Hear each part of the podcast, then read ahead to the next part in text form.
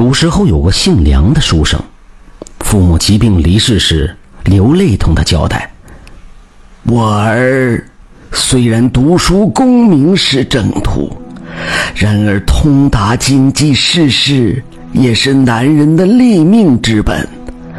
我和你娘死后，无人照顾你。”家中店铺和钱庄，你可要亲自经营。不求你光显门楣，只求你自保无忧。将来子嗣延续，要教君子勿近小人，切记，切记。梁生之后果然遵从父母遗命，撂下诗书，拿起账本，管理起商铺来。书中自有颜如玉，可世俗也有黄金屋。很快，梁生身边就聚集了许多的酒肉朋友，其中梁生和一个名为高应的人最为熟络。两人年纪相当，高应自小周旋于各色人等之间，擅长牵线搭桥，南进北出，赚些差价，因为有利可图。众人也愿意同他来往。梁生与高应亲近，自愧不如高应见多识广，结拜了兄弟，称其为高兄，也当成亲兄长般看待。一年春日，二人相约信步游山，在一处山路上，见到前方盘着一条手臂粗细的花蛇，高应吓了一跳，便要寻木棍将它打死。可梁生见那蛇动也不动，唯独蛇头向他点了几下，似是在哀求，且盘踞的蛇骨扭曲错位，像是受了重伤，于是拦住了高应道：“哎，高兄，此蛇如此身量，应该是活了许多年，眼下受了伤，躺在这里也是可怜。即便你不动手打它，过往车马也会将它碾压而死。”他已无力伤人，你我就做做善事，将他抬到那树丛里，纵然命尽，也能得个安宁啊！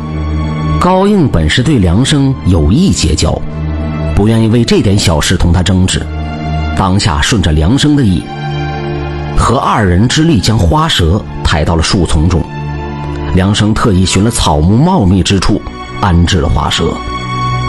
且说之后数日。梁生梦中，夜夜与一花衣美丽女子相依，渐生情意。梁生读过许多的异闻故事，心下有感，忍不住问那女子的来历。花衣女子咯咯娇笑，也不隐藏，说自己便是那山路上被救的花蛇。那日他正历了九难三劫的第一劫，浑身筋骨折断，眼见就要道消身死，幸得恩人相救。因此伤愈之后能化作人形，便入的梦来前来报恩，让梁生莫要害怕。二人已有夫妻之情，他绝无害他之意。梁生对花蛇爱慕已深，不仅不害怕，还觉得此为奇缘佳话。梦中虚幻，哪里比得上日夜相厮守啊？因此，花蛇真的化成一名俏丽的女子，住进了梁家。取名花衣，虽未操办婚事，可对外都说是在他乡娶的亲，是他的夫人。旁人都道贺，唯独高应见这花衣夫人貌美温婉，眼神却似相识，且来历神秘。他私下去打听梁生假托的他乡娶亲之事，心下了然。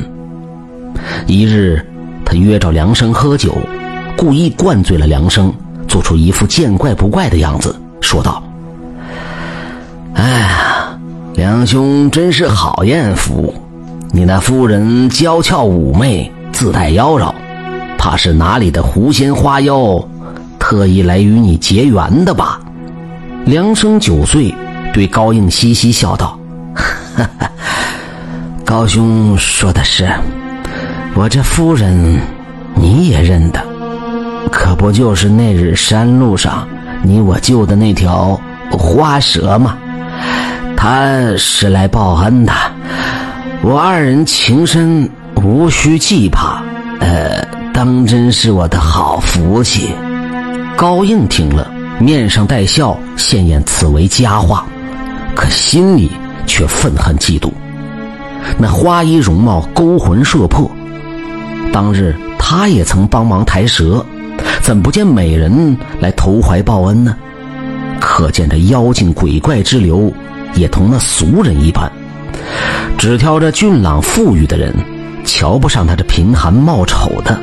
哼！高应有了这嫉妒不平的心，终于让他找到了一个机会报复。那花衣身为蛇类，不知怎么竟然怀了胎。高应约着梁生去那十里外的酒肆饮酒，借口乏了，要去一户养蛇的人家讨水喝。拉着梁生去看群蛇交配，高应故意自言自语：“哎呀，这蛇类真是本性为淫呐！数公一母，产下的蛇子只知母，却不知父是谁，呵呵，真是笑话。”梁生听了此话，不由想起花衣当日入梦，确实不是寻常女人那般娇羞遮掩，可见蛇类虽化人身。却无人的廉耻之心，那花衣腹中的孩子，岂非就是野种？梁生脸色难看，高应装作后悔失言的样子，又忍不住劝梁生：“男欢女爱且无妨，这子嗣血脉可马虎不得。人妖不同道，将来产下一怪物，惹人笑话也罢。若是这怪物不是自己骨血，那才愧对祖宗啊！”猜忌之心一旦起了念头，便如野草疯长。梁生再也按捺不下去，他既不舍得花衣，也不想要这个野种怪物，竟然寻人配了落胎的重药，哄着花衣喝了进去。半夜时分，花衣肚子绞痛，落下一个血红肉球来。梁生大惊，这哪里是人胎，真的是个怪物！可不等梁生刀切火烧。花衣冷汗淋漓，痛苦万分，指着梁生怒问：“为何下此毒手？”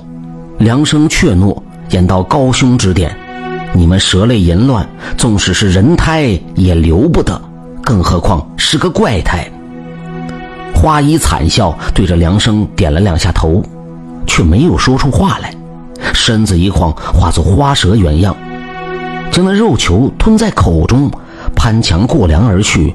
再不见了踪迹。此后七年之间，梁生被高应哄骗的签了几纸契约，不想竟是陷阱，店铺房屋都被收走，高应当起了富家掌柜，同梁生也翻了脸，再没有往日的兄弟情谊。梁生衣衫褴褛，寄身破庙，后悔自己没有听爹娘遗言，亲君子，远小人。被这个歹毒的家伙给害得家破人亡。当日那花衣和胎儿必定也是高应的谗言，只恨如今反悔已经来不及了。梁生用破衣服结了绳索，吊在梁上，想要寻死。踢翻脚下石头之前，梁生长叹：“唉，花衣，是我错了，是我听信了奸人摆布，害了你们母子二人。”我们来世再聚吧。等梁生醒来时，面前蹲着一个伶俐俊秀的小男孩，对梁生称道：“父亲。”原来这就是七年前花衣产下的那个肉球怪胎。花衣带走了胎儿，用修为道行保住了儿子的性命。如今儿子七岁，花衣灵力耗尽，已经死去。死之前让孩子来寻生父，若是梁生得了教训，有悔改之意，便父子相认；若是梁生执迷不悟，从此父子便是路人。梁生看那孩子同自己幼时一般模样，知道自己是冤屈了花衣，抱着儿子大哭起来。从那之后，梁生得了花衣交给儿子的无数宝贝，重振了梁家。而那高应遭了报应，夜里家中起了大火，奴仆尽皆逃生，唯独他一人被大火烧死，不得全尸。这才是虎生犹可近，人毒不堪亲。来说是非者，便是是非人。